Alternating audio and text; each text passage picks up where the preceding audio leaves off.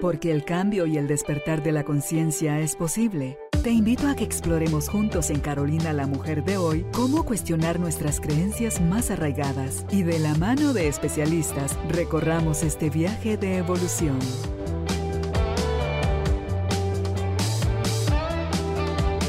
Este episodio llega a ti gracias al apoyo de Cemento Stark. Transforma tu vida, transforma tu casa con Cemento Stark. Bienvenidos. Tribu de Almas Conscientes, qué alegría, ¿verdad? Darles la bienvenida nuevamente a este su estudio en Carolina la Mujer de hoy. Nos complace tener hoy como invitado al doctor Haroldo Cabrera Mancio, con quien conversaremos sobre el tema las emociones desde la biología. ¿Quiere saber usted a qué se refiere el doctor con esto?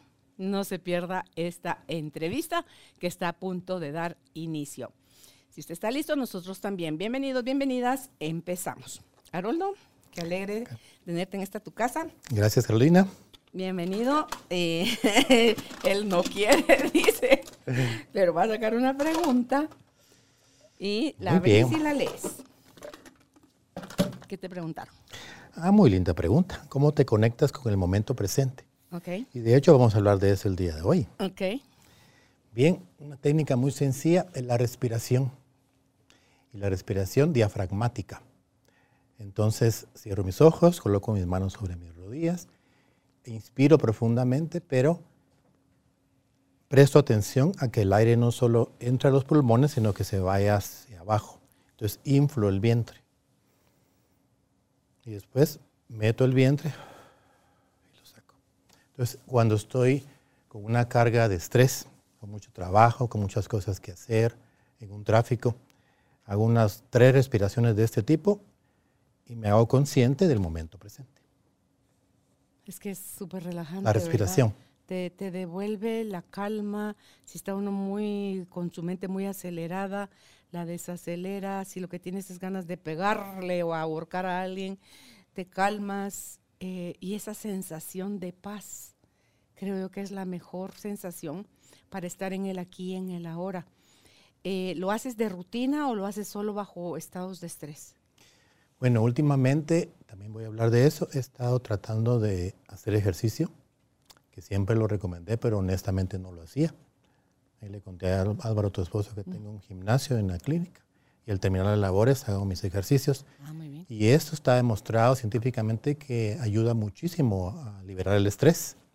Tiene muchos beneficios físicos también, incluso cerebrales. Vamos a hablar mucho del cerebro el día de hoy. Y otra cosa que también estoy tratando de meditar, que no es poner la mente en blanco, vamos a hablar un poquito de ese tema, sino que es más bien tratar de tener un control de las emociones. Okay. Vamos a hablar de eso. Ok. Empezamos, entonces, gracias por tu respuesta. Gracias. Empezamos por el tema ya de las emociones desde la biología. ¿A qué te refieres con eso? ¿De qué otras formas se pueden ver las emociones? ¿Desde qué otras áreas, otros aspectos que no sea de la biología? Bueno, lo que pasa es de que la mayoría de personas no se percatan que las emociones se producen en el cerebro Ajá. o en el corazón, pero si vamos al corazón, sabemos que en el corazón hay neuronas. Y cuando decimos, por ejemplo, tengo una corazonada, literalmente hay reacciones químicas en las neuronas del corazón que se interconectan con una región muy particular del cerebro que se llama ínsula. La ínsula es un área pequeñita que está arriba de, de la oreja, bilateralmente, y que tiene la función de saber o hacerme saber quién soy yo, quiénes son los demás y quién soy yo. ¿Qué pasa cuando nos da Alzhei- Alzheimer? ¿Se Tú siempre te adelantas. No, pero es que te- ahorita te oigo, estoy pensando en mi hermana. Exactamente. Entonces esa conexión se pierde. Entonces ya no hay una conexión corazón. y cortan eso porque el dulce me... Ok. Se corta la conexión con el cerebro y el corazón. Ya no hay una conexión corazón-cerebro.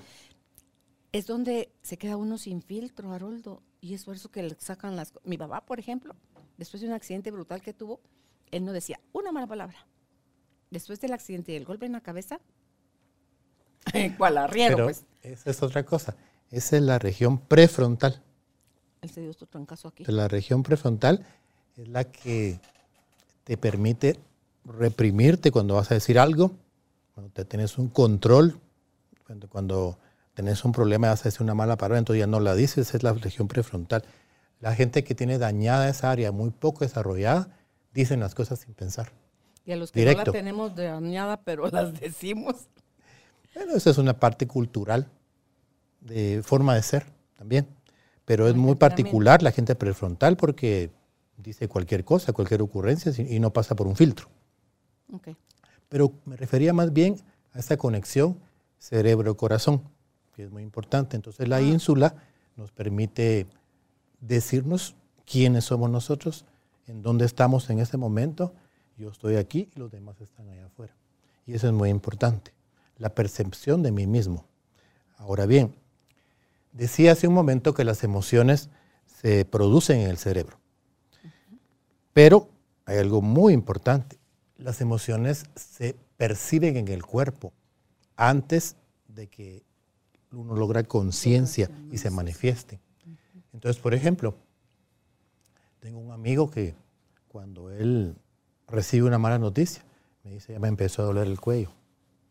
Entonces su cuerpo le está diciendo que está percibiendo una noticia que le está causando un enojo, por ejemplo.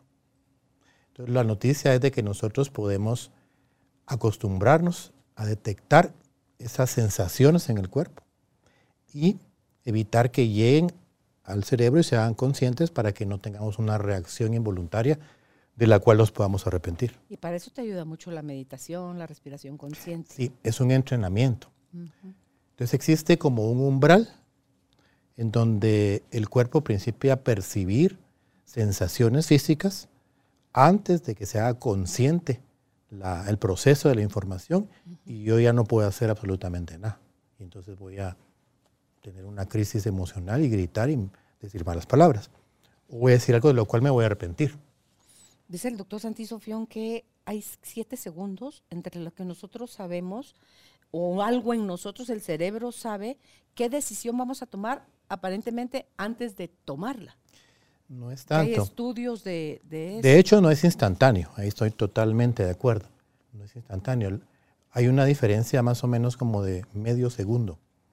Entonces, cuando recibimos la información, nuestro cuerpo principia a expresar sensaciones como el dolor en el cuello, como un hormigueo en la cara, como una palpitación acelerada, como un vacío aquí en el estómago cuando ah. tengo miedo y yo me acostumbro a, percibir las sensaciones, a identificarlas, tengo un tiempo suficiente para evitar que ese, esa sensación llegue al umbral y se haga consciente y desarrolle yo una respuesta que yo no quiero tener.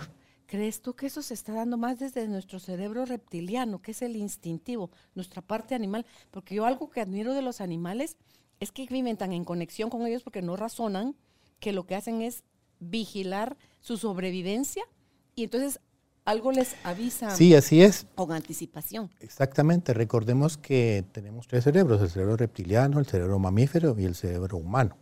El cerebro humano es la corteza. Y esa corteza es la que hace el proceso de reconocimiento de esas sensaciones del cuerpo y las, uno las puede identificar y las puede expresar. Y es ahí donde se producen los pensamientos, porque el cerebro es una máquina de pensamientos. Esa es su función pensar y producir ideas. Ahora el problema es cuando nosotros creemos que un pensamiento es un hecho. Y no es así. Un pensamiento es una propuesta que el cerebro hace frente a una situación del día a día. Entonces, cuando nosotros entendemos eso a través del conocimiento de nosotros mismos, de la lectura, por ejemplo, que nos da elementos y herramientas para poder ser mejores, nosotros nos vamos a identificar con un pensamiento inmediatamente lo vamos a dar por sentado porque sabemos que es una propuesta. Y por otro lado, ¿sabías tú que nosotros trabajamos con un 0.5% de la información que recibimos? Porque, por ejemplo, tenemos información de los sentidos. Tenemos un espectro de información de colores, de rayos que la vista puede detectar. Igualmente tenemos un espectro de sonidos a través del oído o de sensaciones del gusto o del tacto o de la respiración. Y eso, por decirlo así, es nada más un 5%. Y el 95% restante es una información que nosotros no estamos conscientes de ella y no la podemos identificar, pero está ahí. Por ejemplo, la información de las ondas de radiofrecuencia del celular o los rayos cósmicos. Tanta información. Entonces, solo un 5% realmente la recibimos.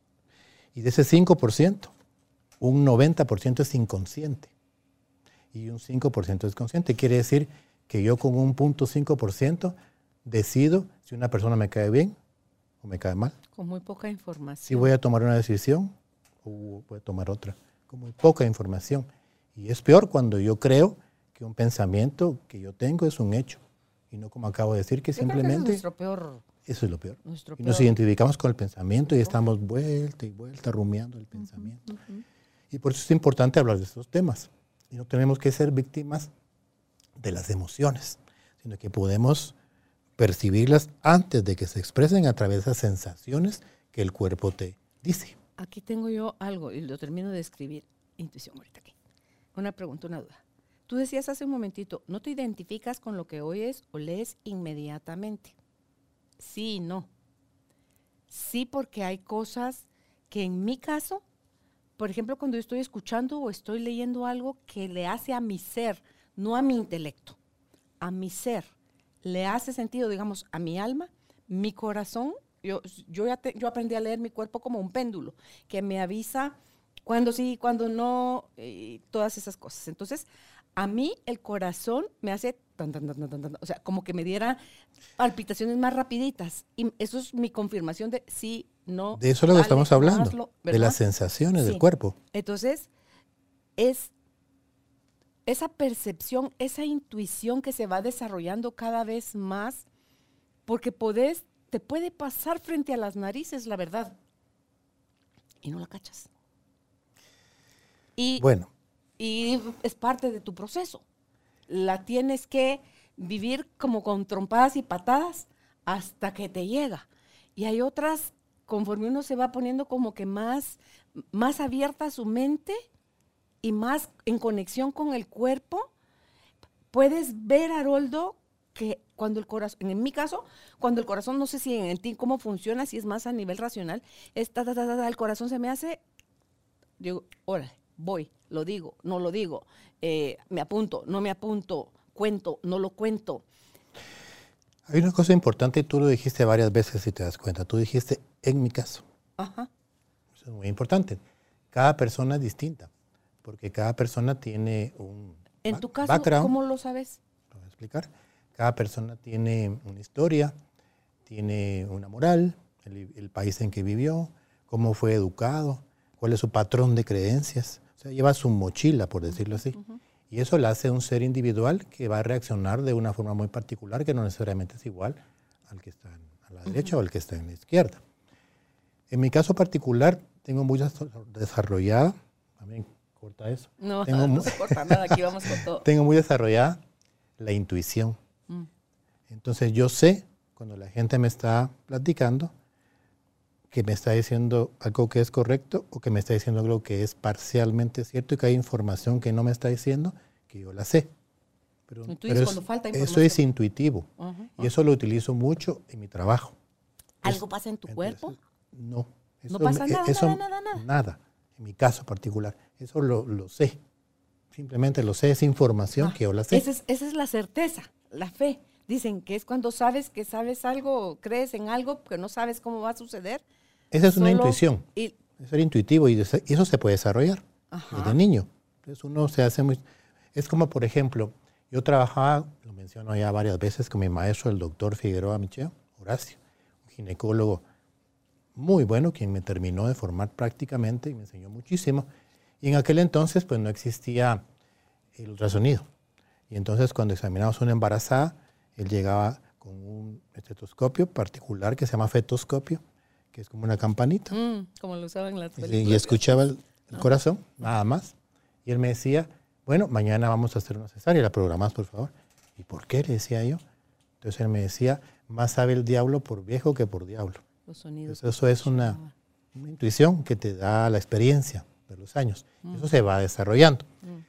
Pero volviendo a la idea que yo quería hilar, cada persona es muy particular.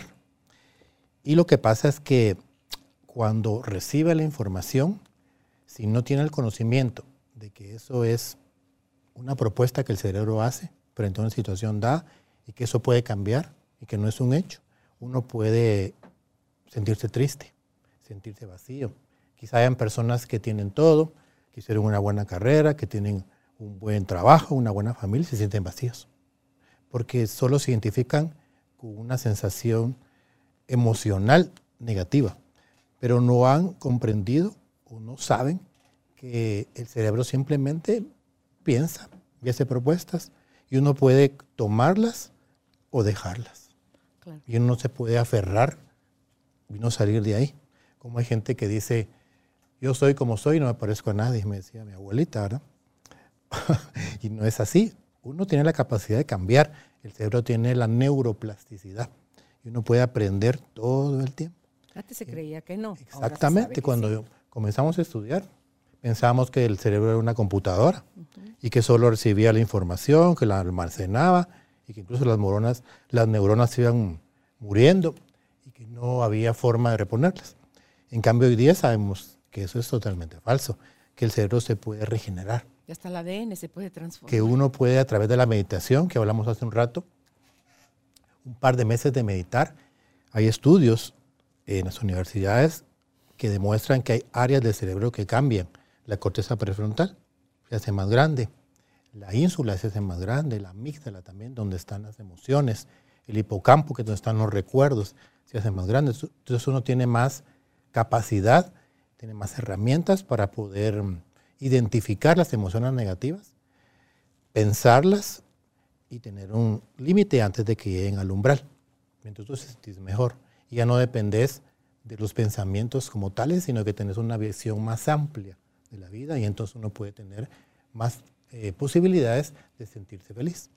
Contigo lo hemos hablado en entrevistas, en lo personal, cuando estoy contigo en consulta como paciente y usas mucho, es muy tuyo el sentipensar. Sí. O sea, que, que usemos, que, que, no solo usemos la cabeza y que tampoco seamos solo emocionales. Así es. Sino que hagamos el equilibrio de sentipensar, porque entonces vamos a ir como más, yo creo que ahí en primer lugar vamos como neutros donde le damos el espacio al corazón y el espacio a la mente para poder no decidir a lo loco, ni a la brava, ni al, al tono de la emoción, pero tampoco eh, sobre el cálculo que muchas veces tiene la mente, que depende de qué crianza tenemos, Haroldo, que, que quiere a todo sacarle beneficio o en todo que te quede claro, porque yo me he dado cuenta que el ser humano no tolera sentirse tonto. Por eso todo lo queremos comprender. Cuando si te corta ahorita la pareja y tú no te lo esperabas y decís, no, pero ¿por qué? Sí. Es que no te quiero, pero, pero ¿por qué? Es que me enamoré de alguien más, pero ¿por qué? Pero es que eh, ya contigo no tenía, pero ¿por qué? O sea, ese tipo de preguntas que no tienen respuesta satisfactoria son las que nos hacen andar eh, queriendo entender, no, es que a mí explícame porque tonta no soy. Entonces, diciendo, nos perdemos en la forma en lugar de irnos al fondo. Así es, pero volvemos a lo que estamos hablando, que cada persona reacciona de manera diferente. Entonces hay personas que, por ejemplo, no hablan, que se quedan completamente calladas, que se enojan con la que lo cortó, hablando del ejemplo, y entonces no le vuelven a hablar y bloquean de alguna manera. Y otros que se tiran encima. ese sentimiento y se acabó, punto. Pero otros que dicen como tú, ¿y por qué? ¿y por qué? Y persiguen a la persona y la llaman, pero explícame. Y como bien dices, no necesariamente hay una explicación. O tal vez la explicación que les van a dar no es la que querían escuchar, porque están aferrados a una idea, a un pensamiento. Entonces, cuando uno se aferra a los pensamientos y cuando uno se hace consciente de que lo que yo siento no tiene nada que ver con lo que tú has hecho, porque rápido tenemos, tendemos a señalar a los demás para achacarles que lo que yo siento es culpa de ellos. Es una costumbre muy, muy común. Pero no es así. Entonces, cuando entendemos eso, que lo que yo siento es mío, es muy particular, que tiene que ver con mi forma de pensar, con mi patrón de creencias, con mi manera de, de procesar los sentimientos, las sensaciones, los pensamientos, las percepciones, Entonces yo me desengancho de la situación y me es mucho más fácil salir adelante. Pero eso es clave. Entonces es muy fácil achacar a los demás, echar las culpas y no separarlo y decir, no, el único responsable de todo lo que ocurre en el alrededor soy yo. Claro, asumir tu parte. Y lo que yo pienso. Entonces, en ese sentido, prácticamente nosotros sentimos lo que pensamos. Entonces tenemos la responsabilidad de pensar adecuadamente, aprender a pensar para sentirnos mejor. Entonces todo está en nosotros, todo, y no en los demás. Y lo que tú decías refuerza la idea de la conexión cerebro-corazón. Recuerda, este episodio llega a ti gracias al apoyo de Cemento Stark. Mejora tu espacio interior, así como tu espacio exterior. Remodela tu hogar con Cemento Stark. mencioné que, el corazón tiene neuronas y que se conecta por la ínsula. Entonces, sentir y pensar. Pero al final todo es un proceso de, la, mente. Que han dicho también que han encontrado en el intestino también. También, en el intestino hay neuronas. El intestino hay serotonina, que es una hormona muy importante que tiene que ver con el, estado de, de depresión o de sentirse alegre. Y se produce 90% en el cerebro, o sea que el, en el intestino. O sea que el intestino es un segundo cerebro también. Y hay una conexión cerebro, intestino, corazón. Y ahí la importancia que la calidad de cómo nos alimentemos va a favorecer o a perjudicar también nuestras emociones. Por supuesto. Entonces tiene que ver la alimentación, la calidad del sueño, el ejercicio, el momento de, meditación que podamos tener o de respiraciones o de hacer alguna práctica que nos guste, por ejemplo, bailar. Bailar es una, práctica muy importante. Hoy platicaba con un muchacho que me consulta por una rinitis, joven de 26 años, y me dice, no entiendo por qué cuando estoy componiendo música, porque él es músico, se me quita la alergia y puedo respirar mejor. Y entonces investigué y lo que pasa es que el cerebro solo tiene la particularidad de poder enfocarse en una cosa, pero no. Entonces, si yo me enfoco en lo que yo siento, en las sensaciones de mi cuerpo, la loca de la casa deja de proponerme pensamientos, que es su trabajo, pensar y pensar y pensar y obsesionarme en, un pensamiento. Entonces, yo mejor fijo mi atención en las sensaciones, en el caso de él, en la música, en lo que está escuchando sus oídos, en lo que está creando con su, con su ego, con su yo. Es que está en el momento presente. Entonces pues, aparece el síntoma, en el caso de él, temporalmente. O cuando hago ejercicio me doy cuenta, me dijo, que puedo respirar mejor. O sea, que es la forma en que procesa el estrés. Y tiene que ver con la alimentación también, porque lo primero que le dije fue, bueno, quizá nadie te lo ha dicho, pero en este caso tenemos que evitar los lácteos al 100%. Ala, ¿por qué me dijo yo soy requecero? Porque lamentablemente en tu caso muy particular, pues el lácteo inflama las mucosas y esa inflamación va a alterar la barrera intestinal. Y la barrera intestinal es la encargada de evitar que sustancias extrañas entren al torrente circulatorio, como preservantes, como colorantes artificiales, como saborizantes, y eso es lo que puede producir las alergias. Entonces yo te recomiendo alimentarte sanamente y en tu caso particular, quitarte los lácteos. Me imagino que habrás visto también en clínica, Aroldo, lo que hacemos desde nuestra profesión o nuestra forma de ganarnos la vida, también como eso te expande o te contrae. Cuando estás haciendo alguna actividad que te pesa, personas que tenemos problemas de columna, de espalda, que los dolores de cabeza, que es algo que ya no soportas pensar, es una decisión que no te animas a tomar. Así es. Todo eso también. Así es, y eso me ayuda mucho, que lo mencioné hace un momento, cuando estoy hablando con la persona y me dice cuál es su síntoma, y me va platicando, voy asociando qué relación tiene el síntoma con su trabajo o con la relación con su esposo o con sus hijos. Y hablando de eso, de cómo, cómo, el cerebro puede adaptarse. Por ejemplo, hay una paciente que me cuenta es que yo ya no sé qué hacer con mi hija. No me hace caso y cada vez que yo la miro me enojo. Y le grito o le dejo de hablar o llego al extremo de que rompo cosas. Y lo que pasa es que el cerebro no olvida. ¿Sabías tú? Pero sí sustituye. Porque así es como aprendemos. Todo lo que aprendemos es como una carretera. Si olvidáramos no podríamos aprender. Y no lo, no lo olvidamos, pero entonces, ¿qué podemos hacer? ¿Qué puedo hacer? Me dijo. Bueno, el cerebro no olvida, pero sí podemos sustituir. Podemos hacer otra carretera. Y entonces, por ejemplo, cuando la niña hace lo que a usted le desagrada, tiene que entrenarse poco a poco para proponer otra cosa. Por ejemplo, voy a hablar con ella. Voy a respirar, que mencioné hace un momento, y voy a hablar con ella. En vez de reaccionar como siempre lo hace, de gritar o de romper cosas. Y eso es muy importante, saber de que podemos sustituir y que podemos seguir aprendiendo y podemos cambiar. Y que todo el tiempo el cerebro está incorporando pues, nuevas formas de pensar. Y al final eso es a lo que se refiere cuando decimos desaprender para volver a aprender. O sea, es dejarle de dar vigencia a todas las creencias que tenemos sobre algo o sobre alguien, Así es. porque al final estamos emitiendo una opinión o un juicio sobre algo o sobre alguien con tan poquísima información como mencionabas desde el principio y a nosotros nos ha bastado ese poquito para volverlo certeza, para volverlo verdad y nos metemos en unos líos horribles. Ah, creo que hacían surgir las guerras. Así es. Y las diferencias y las separaciones y las malas vibras y todo lo que puedes desear mal o bien para otro.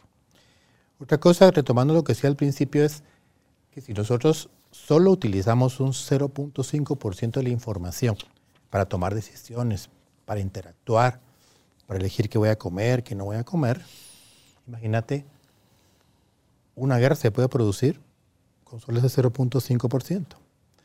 Pero si yo sé que puedo crear a través de la meditación, del mindfulness o del yoga, puedo estimular otras áreas de mi cerebro y aprender poco a poco a tener más conciencia de esa información, entonces puedo evitar tomar malas decisiones y puedo ser más medido, más analítico y intercambiar razón y sentimiento. Y con eso obtener mejores resultados. Eso es muy importante. Por otro lado, el aquí y el ahora. Eso es, es básico porque el cerebro no es capaz de identificar entre lo que estoy viviendo en la realidad, por ejemplo contigo, o lo que yo viví en la noche, en un sueño. O lo que estoy asumiendo. O lo que estoy asumiendo con la mente que es crea pensamientos de lo más disparatados todo el día. Más loca de la casa, ahora como dice mi amigo. Entonces, si nosotros estamos claros de eso y estamos en un momento en que no podemos tomar una decisión y estamos con una sobrecarga de estrés, con taquicardia, o con un vacío aquí en el estómago, un tráfico interminable. Entonces hacemos las respiraciones, nos conectamos con el momento presente y entonces eso nos hace ser mejores, nos hace tomar mejores decisiones, nos hace tomar el control en un momento en que no podemos hacerlo. Nos hace conscientes de que, lo vuelvo a repetir, de que pensamos lo que sentimos. Claro, anoto aquí tres cosas y una es, muchas gentes se han prohibido Haroldo, el volver a decidir, no importa por cuántos años has creído una cosa y decidías de cierta forma o tenías ciertos gustos o predilecciones, puedes empezar a decidir, a experimentar otras cosas, el pedir una disculpa, ofrecer una disculpa o pedir perdón cuando de verdad por testarudos metimos la patota, Em, o asumir nuestra parte, como decías hace un rato, que somos un conjunto de personas y cosas al servicio de todos, todos estamos al servicio de todo y solo somos información que depende de cómo nosotros la estemos evaluando de positiva o negativa, es que nos va a servir o nos va, nos va a sonar amenazante. Entonces yo creo que valdría la pena el quitarles o resignificar el valor que le hemos dado a las cosas. Y, yo creo que un buen punto de partida sería eh, neutralidad, Haroldo. Quitarle lo positivo a algo, porque el otro día hablaba con alguien de algunas palabras eh, y aquí en Guatemala son mala palabra en México no significan absolutamente nada, pero es el significado que les dimos aquí. Entonces, revisa tus significados para dejarte de sentir ofendido. Es que las cosas son, la vida es, pero somos nosotros que a través de esas ideas preconcebidas, de ese patrón de creencias, de esos pensamientos que ocurren espontáneamente en nuestro cerebro, calificamos las cosas. Y lo peor de todo es que las calificamos nosotros, no el vecino, no el compañero, no la esposa, no elijo. Y creemos que tenemos la verdad. Y al final nadie tiene la verdad, porque cada quien tiene pensamientos distintos, que vuelvo a repetir, son simplemente propuestas, los pensamientos, que el cerebro hace en un momento dado. Si las palabras son símbolos, los pensamientos son conjuntos de símbolos, porque el cerebro, algo que yo descubrí también, Haroldo, es que el cerebro, no es que lo leí, porque a mí me encanta lo que voy descubriendo adentro de mi cabeza y se va, me van cayendo los 20, es que el cerebro que no para de hablarte, como tú decías, la loca de la casa, o los monitos en, la selva que se están tirando de una rama a otra, es que no te dicen una palabra, te dicen una historia, te dicen una larga frase, se cuentan una de vaqueros, te, te, hace toda una componenda que como que es la forma que encontró para validar o hacerte creer al resto de tu sistema que te está diciendo la verdad. Sí, pero por eso estamos aquí.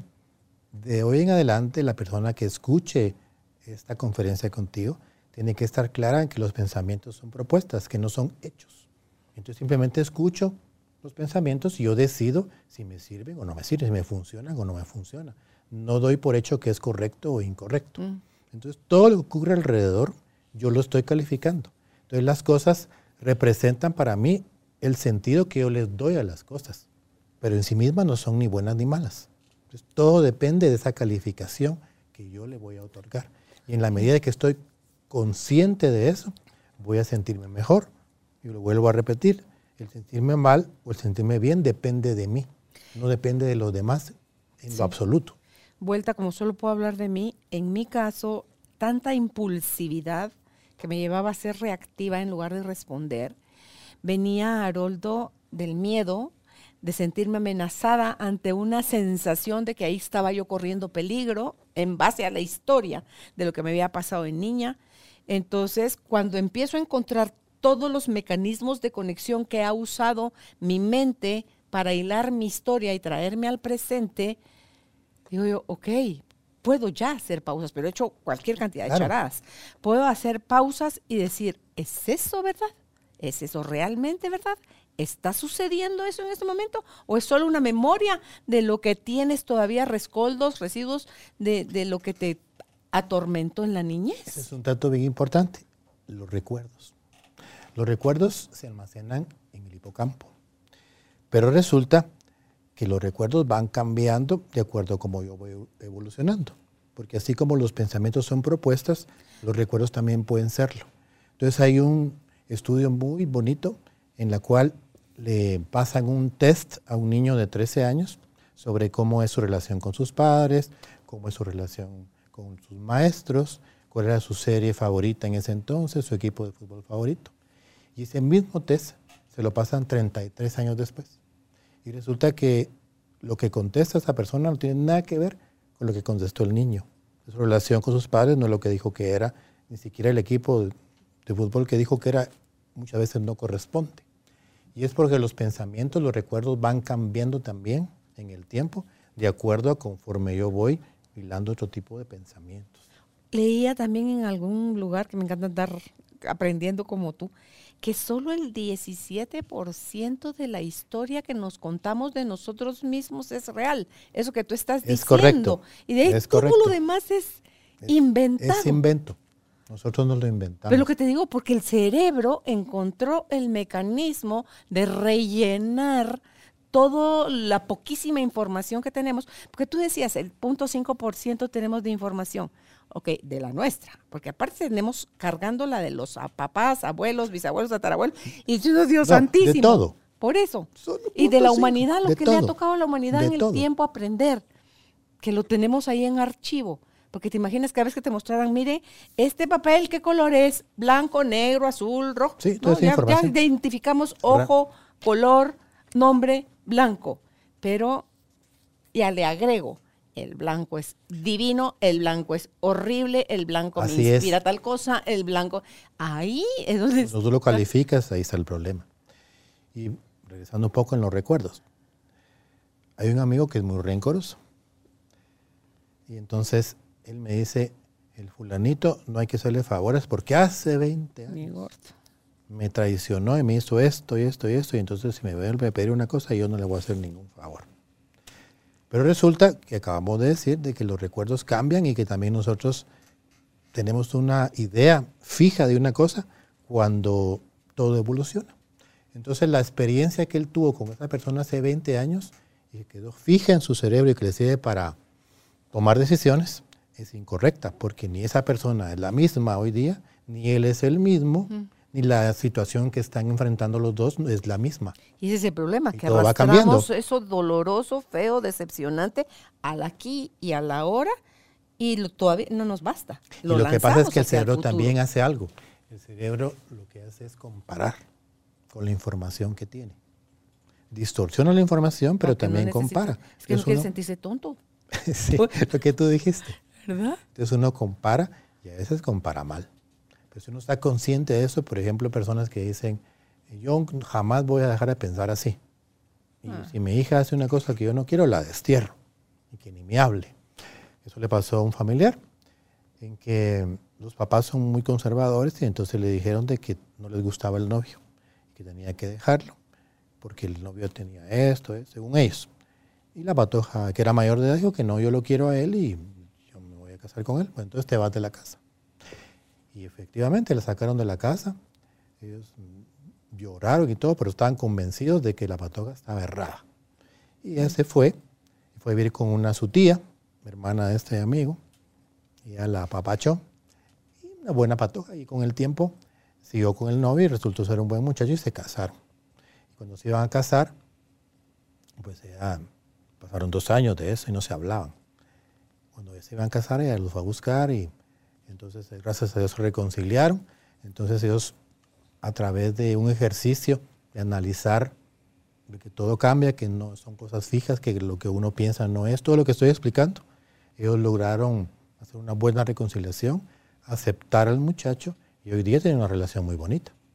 Y tienen nietos y todo. Pero es porque en este caso sí tuvieron el valor de reconocer que se habían equivocado. Sí, y no Pero hay importa, gente que no. no importa cuánto tiempo nos tome. importa. Haroldo, cuando yo llegué a la, a la noticia en mi casa que estaba embarazada, em, resulta que mi papá, no se lo dije yo, se lo dijo mi mamá, me cortó el habla, ni qué bueno, ni qué tonta, nada, y me devuelve el habla hasta que Ana Carolina tiene seis meses de haber nacido.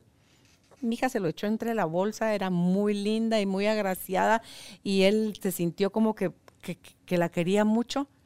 Y me di cuenta, Haroldo, con el tiempo y tanto proceso que he hecho, que yo tenía dentro de mis herramientas la ley del hielo. Lo que supe en carne viva que duele, que la indiferencia. Claro. Lo supe, lo viví de mi papá para mí. Y cuando me di cuenta que yo lo aplicaba, yo en lugar de ponerme a maltratarte, te ignoro. Era para mí mi forma más horrible, horrible porque no solo me dolía a mí, no sé qué le significaba al otro. A mí me parecía dolorosa porque yo solita inconscientemente activaba mis memorias de, de algo que duele mucho. Pero cuando me hago consciente, digo, wow, Carolina, todavía te sirve esa herramienta quieres seguirte lastimando a ti, crees de verdad que estás lastimando a otros con tu indiferencia. ¿No sería mejor este, conversarlo, resolver eh, y, y volver a decidir y las cosas que sean? Pero dice uno, y te digo, no importa, mi hija tiene 47 años. Imagínate. Haroldo, y eso lo, eso lo, hoy, en 47 años después, porque fue en este año, en el 2022, que hice yo conciencia de eso. Helú, dije, yo me lo eché 47 años en la espalda. Pero finalmente sistema. cambiaste. Sí, Porque tuviste el valor de autoconfrontarte y de preguntarte a ti misma si estaba bien o estaba mal. sí. Pero muchas personas no saben eso y piensan que lo que sienten es inamovible y lo que piensan es un hecho y se quedan así toda la vida. Y conozco muchas historias tristes, conozco una par de hermanas, todas son historias bueno, personales o de la clínica. Un par de hermanas que una Navidad, la menor llegó al árbol de Navidad donde están los regalos, vio el regalo de la mayor y lo abrió. Era una muñeca. Eran chiquitas. Eran chiquitas. Ok. Tendría la pequeña unos seis años y la mayor como nueve. Pero fue tal el enojo de la mayor que le dejó de hablar. Pero poco a poco... ¿Pero a la hermana o a los papás? Porque el que estaba la- dando el regalo la- eran los papás. Pero la hermana ya no le habló a su hermanita. Y poco a poco eso se fue aumentando en el tiempo. Y cuando yo las conocí, la mayor tenía unos 60, la menor 55. No se hablaban. Tuvieron sus hijos, sus familias y está en una reunión y no se hablaban y todo por una muñeca. Pero te das cuenta, peleó con la hermana por celos y envidia cuando no era ni responsabilidad de la hermanita, sino que era la decisión de los papás. lo más triste es que los que dieron el regalo. Lo más triste es que se murió de un cáncer la mayor y nunca se perdonó. Eh, ahí el por qué se murió. Pero en este caso, en el caso tuyo, y gracias por compartirlo, tuviste el valor de cambiar y analizar y cuestionar. Descubrirlo, dice uno, madre santa, ¿cuánto tiempo más? Un diálogo que uno puede hacerse con uno mismo. Y ese es cuando se te desarrolla cada vez más el observador interno, Haroldo. Así es. Entonces uno puede marcar distancia entre los pensamientos y yo. Yo soy el observador, simplemente. Entonces puedo observar los pensamientos y decidir cuáles son positivos y cuáles no. Y ahí es donde entiendo por qué me siento como me siento, si mira el pensamiento que estoy teniendo. Así es. Y no doy por sentado nada. Sí. Son simplemente propuestas, entonces está en mí y volvemos a repetirlo, está en, usted, la que nos, escucha, no en los demás. Tan fácil que es echar culpas a los demás y tan difícil que es tomar responsabilidad Pero en mismo. en apariencia, qué rico echarle la culpa a alguien. y digo en apariencia, porque es como efervescente nada más. Y de ahí te queda, te queda la moral de decir tú, sí, la regué, no, se me fue la mano, no, no era así, no, porque me sigo, no, porque si fue tan rico lo que hice, lo que dije, lo que... Y ahorita me siento tan, tan mal, porque mi conciencia se va a encargar también de decirme, la regaste, Carolina. Así es. Pero hay personas que tienen la conciencia cauterizada, dicen algunos. entonces ya ni conciencia tienen y ese es el problema. Ese es un grave problema. Las personas que no cambian que pasan 40 años, 50 años y no cambian. Por ejemplo, hace un momento platicamos de temas de, otra índole, pero me viene a, la memoria el machismo que ha sido tan enraizado en nuestra cultura. Yo escucho mucho personas mayores y que me cuentan cómo ha sido su relación con sus parejas y que han sido demasiado machistas. Y de que pasan 40, 50 años con ese machismo y no lo cambian y se llevan a la tumba con la misma forma de pensar, creyendo que es la verdad. Y no es así. Y ahí tú me decías la importancia de que las personas se luchen, que se, que se unan, que traten de cambiar las ah, cosas. porque fuera de la entrevista. Sí. Sí. Y, pienso que tienes razón, de que tenemos que, entre todos, ya que estamos todos unidos y conectados, a tratar de, de cambiar y de que todo lo que es negativo, todo lo que no nos ayuda como familia, como grupo, como sociedad, tenemos que cambiarlo y hacer el esfuerzo cada quien desde su trinchera para modificarlo. Y, sabes por qué es tan importante y suspiro porque eso valida el que si tú quieres ver algo mejorado afuera, antes debe de ser modificado adentro, en uno. Porque el mundo exterior solo es un espejo o una oportunidad de una proyección nuestra de nuestros pensamientos, de nuestras creencias, de cómo nos estamos sintiendo.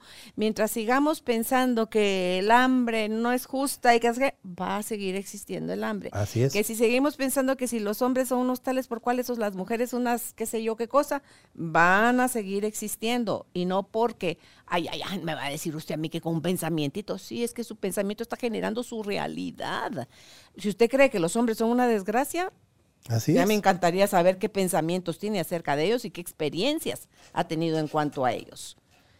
Porque no, ni todos son así, ni las mujeres ni los hombres, y los que con los que yo me relaciono en general es, que es tipazo, o sea, es gente que, porque yo creo más en esa parte de la humanidad, Haroldo, que yo proyecto a mi vida y atraigo a mi vida desde el policía que me paró hace unos días eh, para pedirme los papeles del carro. Aquí Juan Pablo, mi compañero, ustedes los hombres que vienen aquí al staff, Álvaro, mi marido, mis compañeros de trabajo en la radio cuando yo estaba ahí, mis hermanos hombres, mis hijos varones, mis nietos varones, o sea, si estamos hablando de la, de la especie masculina, entonces yo me relaciono con hombres geniales, pero yo creo en ellos. Así es. Uno mismo proyecta sus pensamientos y crea su realidad. Acostumbro todos los días temprano a en WhatsApp tengo mi grupo, se llama difusión, que es diferente de un chat, porque en un chat todos pueden enviar mensajes y recibir. En una difusión hay una persona que crea el grupo y solo la persona que lo crea manda los mensajes. Entonces tengo una difusión que le puse reflexiones. Y a veces voy agregando personas. Y todos los días lo primero que hago es compartir un pensamiento. Entonces ayer encontré uno que decía, conforme voy adquiriendo experiencia, me convierto más selectivo. Entonces me decía una persona, ¿quiere decir que si soy viejo soy más difícil? No, no le decía yo, no necesariamente, no me refiero a eso, me refiero a lo que tú estás diciendo. Que yo empiezo a elegir las personas que me aportan, que son positivas, con quien yo me siento bien, que me escuchan cuando soy triste, que me apoyan, que saben dialogar, que saben argumentar, que no asumen posiciones inamovibles, que creen muy parecido a mí, que pueden ser cosas en común, personas que me hacen sentir muy bien, entonces yo las elijo. Y las personas que por el contrario no me caen bien, por alguna razón, que repiten la misma cosa y que no cambian, o que me hacen perder mi tiempo, pues yo las voy eliminando. Que es, tiene uno todo su derecho. Y está en nosotros. Es lo que tú estabas diciendo. Entonces eso es muy importante, tener el valor de decir, esta persona pues no me da nada positivo, no, me aporta, y mejor yo ya no voy a relacionarme con ella. Y esta otra persona, a la que bien me, me, hace, practicar con ella. No estoy hablando necesariamente de, la pareja. Aunque te sé decir de que el amor es lo que más puede producir un cambio en nosotros. Y existen varios tipos de amor. El amor a mí mismo. Eso se llama la autoestima. Entonces, en la medida en que yo me amo a mí, en que yo me quiero a mí, puedo decir, este pensamiento no es bueno para mí, lo voy a cambiar. Eh, no es correcto que yo sea rencoroso y voy a hacer todo el esfuerzo de, ser diferente. Eso se llama autoestima. Ahora, si yo no me quiero a mí mismo, pues es muy difícil que haga esos cambios. Segundo, el amor de pareja. Y, y, tú lo mencionaste, está uno con la persona que uno eligió y de que le, apoya, que le ayuda, que le escucha, que le ayuda a resolver problemas. Y eso lo hace a uno también tener más valor para hacer cambios. Cuando una persona se enamora, una ve que es capaz de, hacer muchas cosas que no hacía, que de repente es muy intrépido y que viene muy contento y muy positivo y dice, ¿qué le pasó? Se enamora, se enamora a la pareja. También está el amor a los demás. Entonces ahí podemos trabajar con obras sociales. Me hablaba con una paciente mía que tiene una gran empresa, que sus hijos ya están involucrados y tienen obras con hospitales, con niños, ayudan a las mamás, ayudan a personas que tienen problemas de trabajo o que problemas de vivienda, los ayudan. Entonces, ese tipo de, de altruismo, de amar a los demás, también me hace mejor a mí, me hace sentir mejor y me hace crecer y poder determinar qué quiero ser.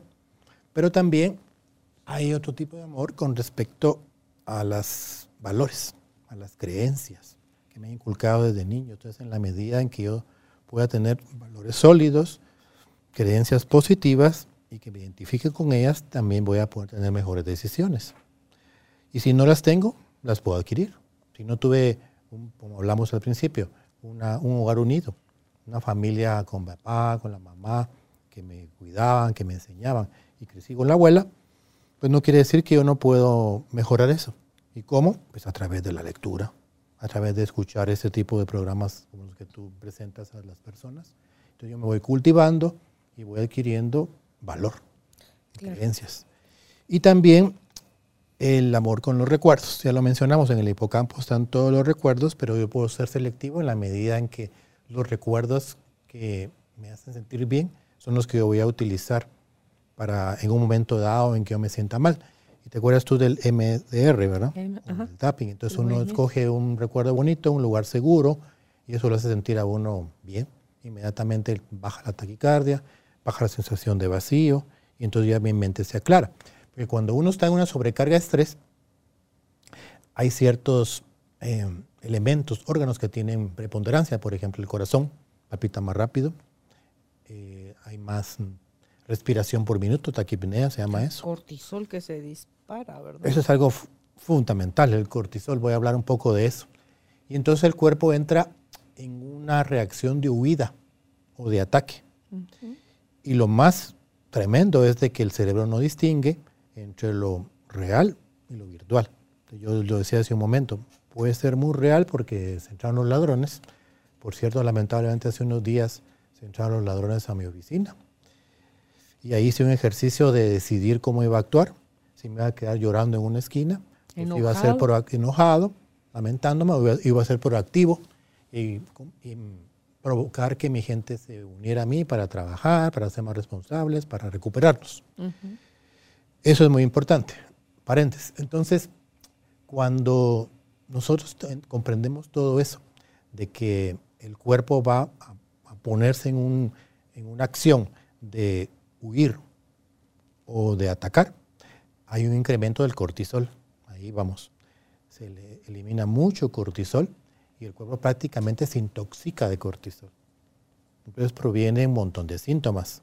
Insomnio, mucho apetito poco apetito, sensación de cansancio crónico, sensación de lagunas mentales, de que no estoy enfocado.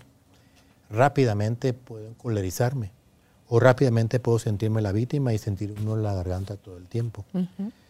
Pero esa intoxicación de cortisol se debe a de que no hay un momento en el cual yo pueda relajarme, descansar y entrar en una reacción de reposo.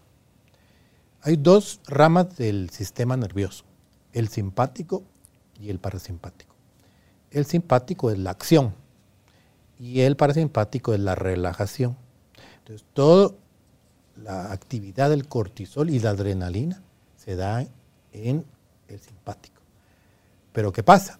Que normalmente el cuerpo está diseñado para tener picos de simpático y picos de parasimpático, o sea, hay ciclos que ocurren más o menos a las 8 de la mañana. Entonces a las 8 de la mañana tengo un pico máximo de simpático, de cortisol, y va bajando hasta la hora del sueño, porque yo necesito bajar la revolución, necesito descansar. Pero ¿qué pasa si yo estoy conectado en la tableta, en el celular, todo el tiempo y estoy viendo malas noticias? Y que la guerra de Ucrania, y que la economía, y que la gasolina, y que esto y que el otro.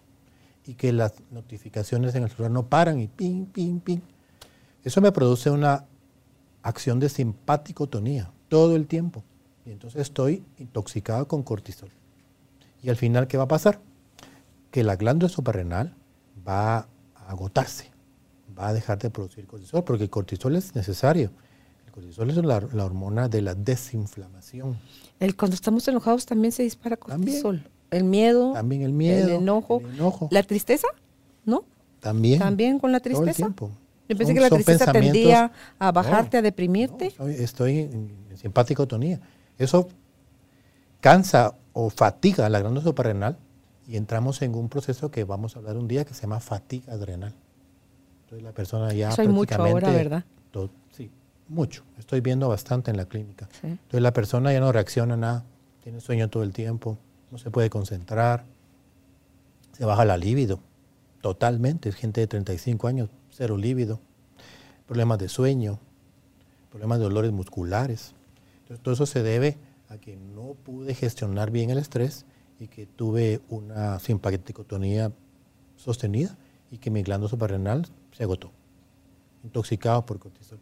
Entonces es importante eso, identificar esos picos, emplear las herramientas que hemos mencionado aquí, las que también no dudo comentan mis compañeros y compañeras en tu programa, y poder hacer un alto y parar antes de llegar a ese umbral donde yo digo una, palabra que usamos mucho, que es el punto de no retorno, donde ya no podemos hacer nada.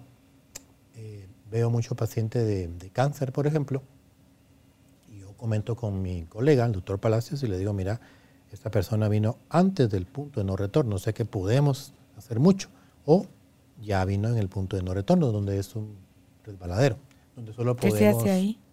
acompañar disminuir los síntomas, dar mejor calidad de vida, hablar de estos temas para hacer conciencia a la persona de que tiene que ordenar sus pensamientos, su vida y, aceptar.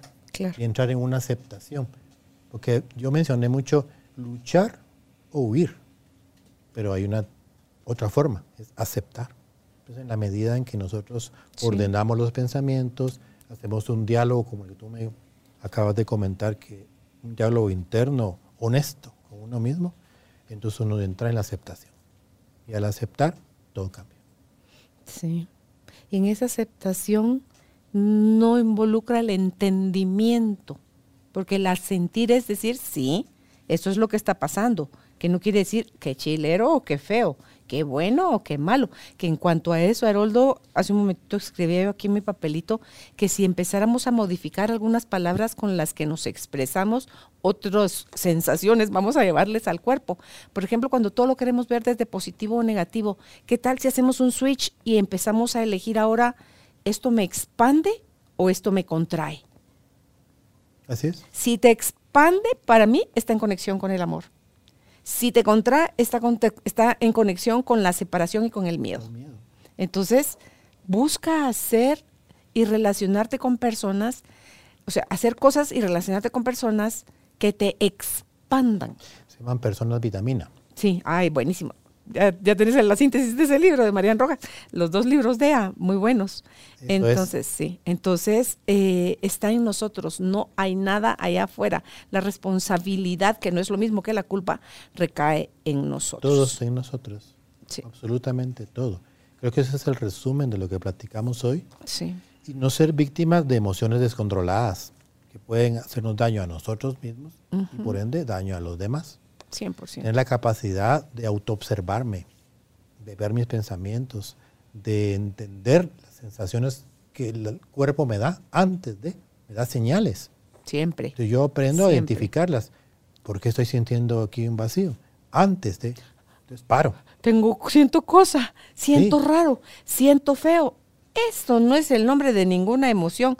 ¿A qué se refiere cuando dice que siente cosa, que siente feo, que siente un hoyo, que siente un que le pesa? Que porque eso sirve mucho también, Haroldo, cuando le ponemos forma, color, tamaño, olor, textura a lo que estamos sintiendo, nos es más fácil identificar que a veces ya las palabras están tan sobijeadas, tan saturadas, tan fuera de foco, que nos ayuda más a cada quien en su mundo interno hacer ese ejercicio. Llegamos a ti gracias al apoyo de Cemento Stark. Optimiza tu espacio para tu nuevo estilo de vida. Remodela tu hogar con Cemento Stark. ¿Sabes cómo es? Estoy pensando en las carreras de autos. Entonces es como tener un Ferrari que es capaz de correr a 200 millas por hora, pero tiene unos super frenos que yo puedo activar en cualquier momento y antes de irme en un precipicio meto los frenos. Pues ese ejercicio de comprender las sensaciones de mi cuerpo, las señales que mi cuerpo me da, lleva tiempo, pero se puede lograr. Es mediante un entrenamiento constante, desde lo más pequeño hasta lo más grande.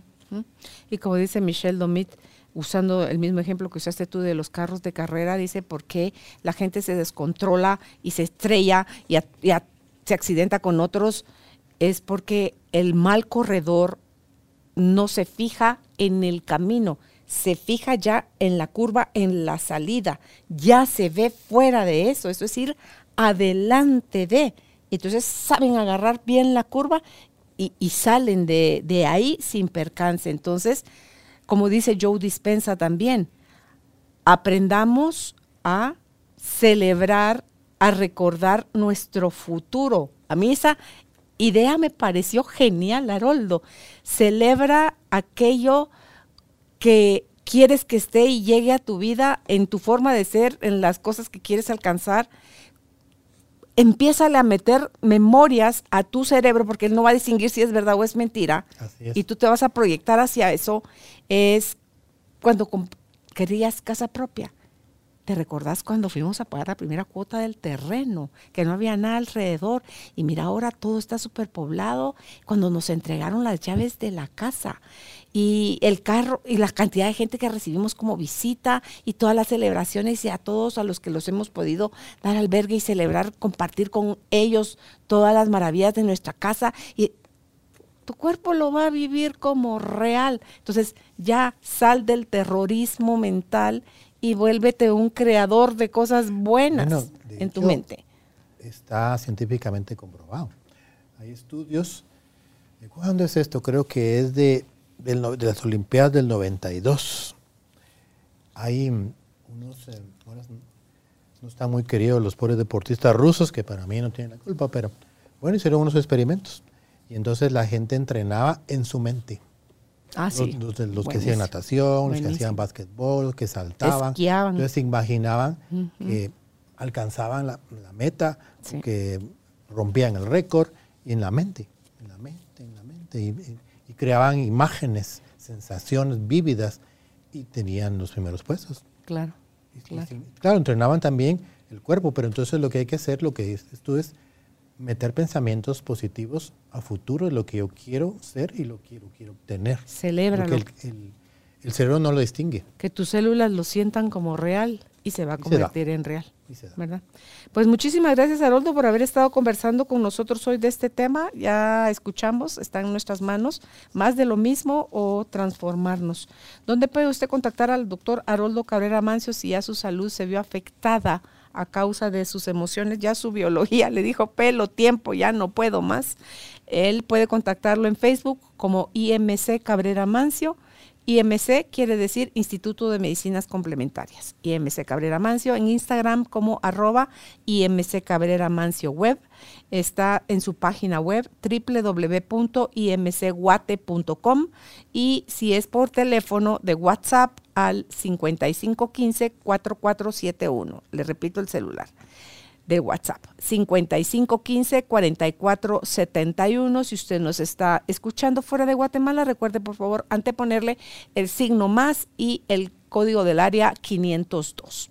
Será hasta un próximo encuentro. Un abrazo a su alma. Que estén bien, tribu de almas conscientes. Chao. Gracias por ser parte de esta tribu de almas conscientes. Recuerda visitar nuestra página web carolinalamujerdehoy.com.gt para más información de estos temas y de nuestros invitados. Tenemos más programas, blog, libros, talleres, tienda en línea y material exclusivo para quienes se suscriban. Encuéntranos en redes sociales como Carolina la Mujer de Hoy.